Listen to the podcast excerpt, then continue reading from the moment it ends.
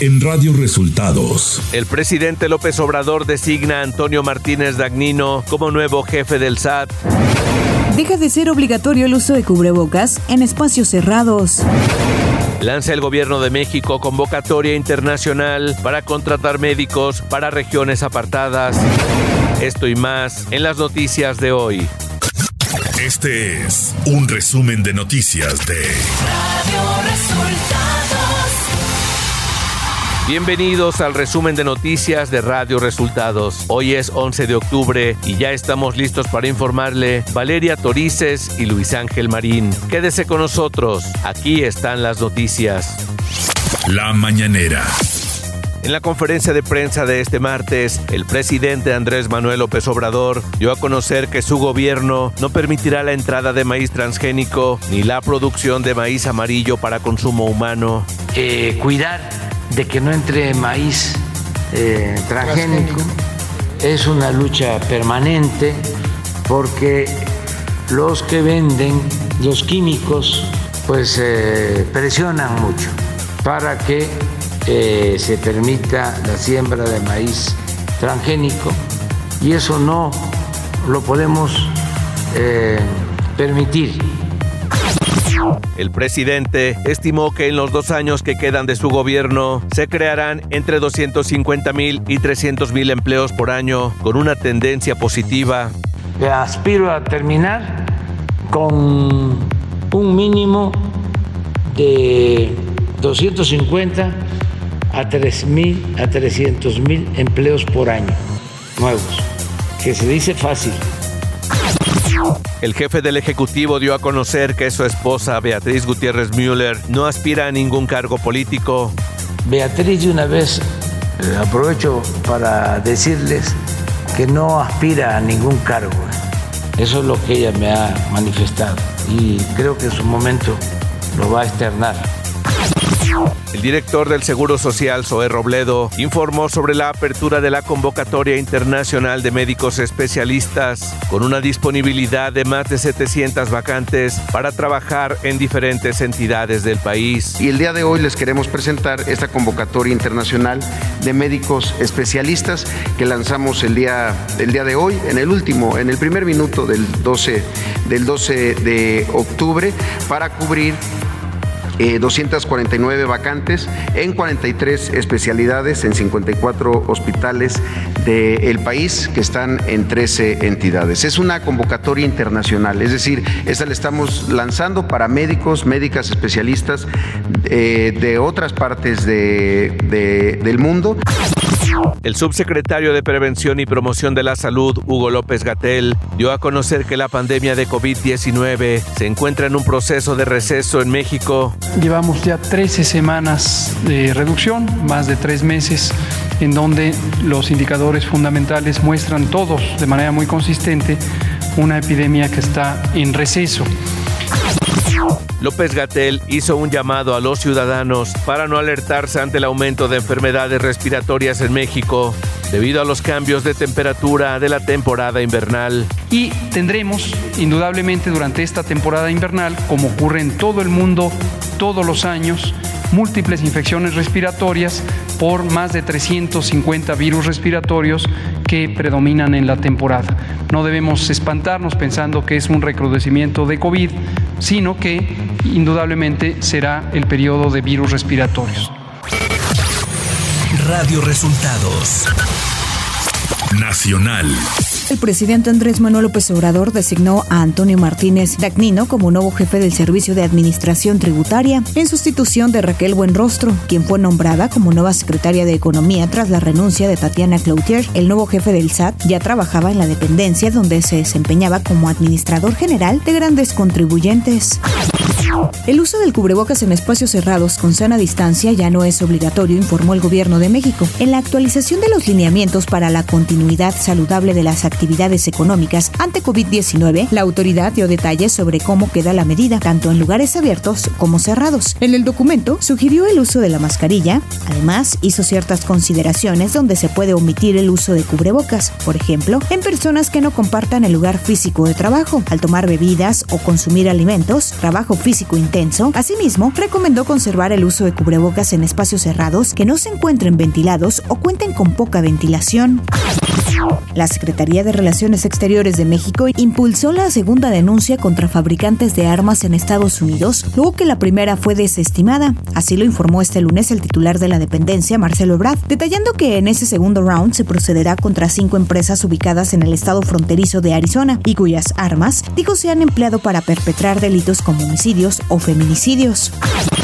En conferencia de prensa, el presidente nacional de Morena, Mario Delgado, hizo un llamado a las y los diputados de su partido y a sus aliados, así como a los legisladores de la oposición, a anteponer la seguridad de las familias mexicanas a la politiquería y votar en favor de la reforma constitucional en materia de Guardia Nacional. Delgado agregó que la alianza que habían establecido el PAN, PRD, el PRI y Movimiento Ciudadano en el Congreso, con el único argumento de detener las iniciativas del presidente de la República, se ha vuelto ya insostenible una nueva coalición tiene que ser sobre otras bases y nuevos interlocutores. No hay que cerrar nada, expresó el presidente nacional del PRD, Jesús Zambrano, al enfatizar que el riesgo para el país es demasiado grande en todos los sentidos y hay que cerrarle el camino a la decadencia.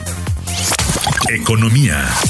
De acuerdo a datos del INEGI, la derrama de turistas internacionales a México superó los niveles previos a la pandemia y en cifras acumuladas al mes de agosto superó los 17 mil millones de dólares, un aumento de 12.7% en comparación con el mismo lapso del 2019. El INEGI informa que los turistas extranjeros que vacacionaron en México entre enero y agosto gastaron 1.567 millones de dólares más que en el mejor año del turismo registrado hasta ahora las cifras señalan que la tendencia de recuperación turística en México ha estado marcada por un mayor gasto, aunque por un menor número de viajeros.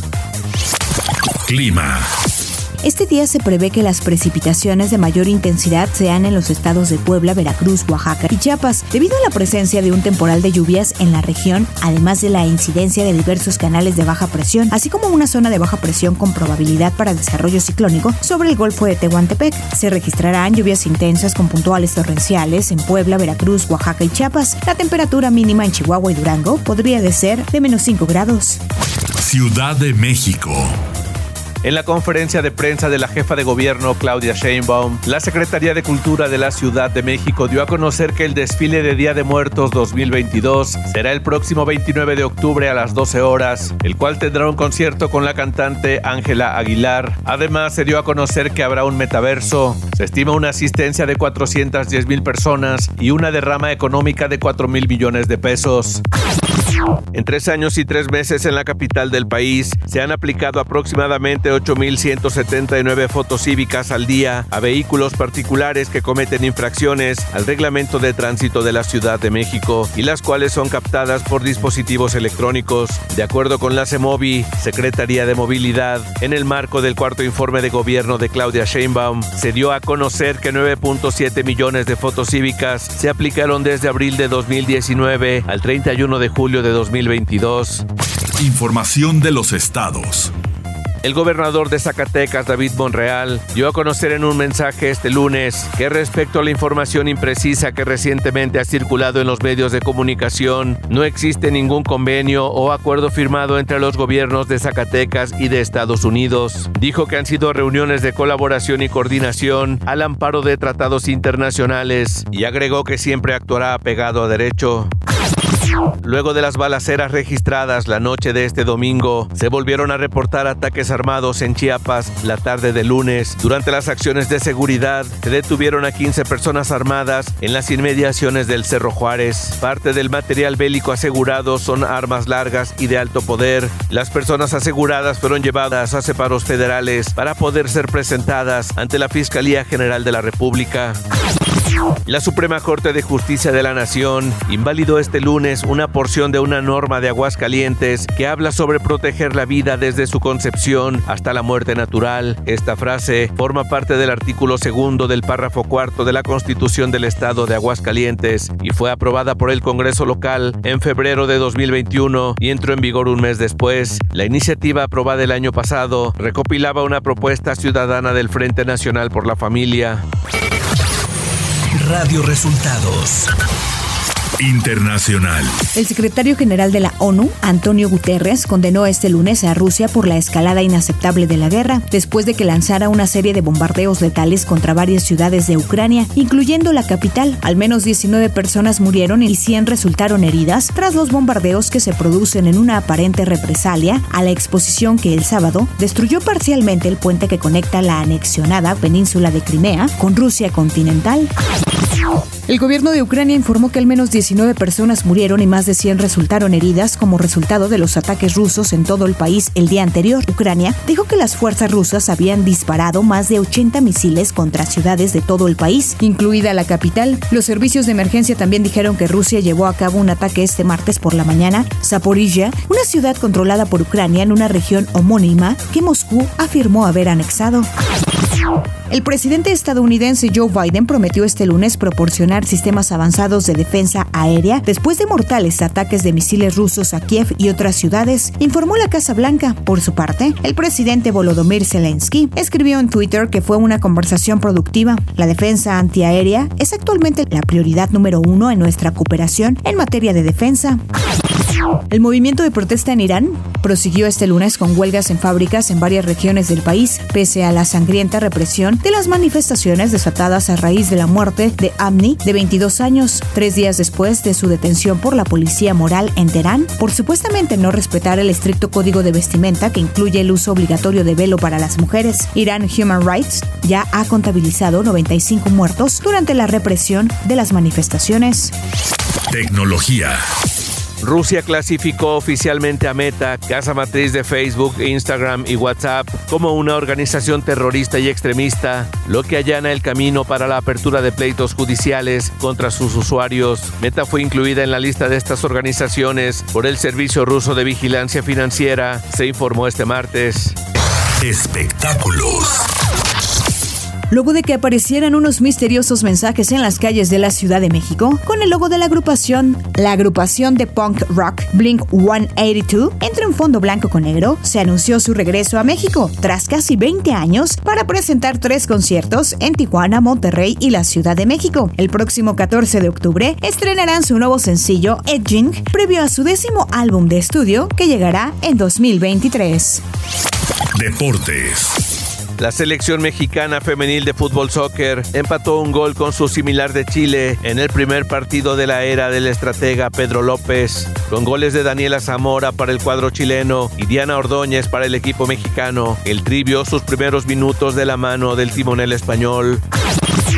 El beisbolista mexicano Julio Urias fue designado para ser el pitcher abridor este martes de los Dodgers de Los Ángeles en el inicio de la serie divisional de la Liga Nacional cuando enfrenten a los padres de San Diego. Urias fue líder de efectividad de la Liga Nacional con 2.16 y se convierte en el primer mexicano que obtiene este título individual.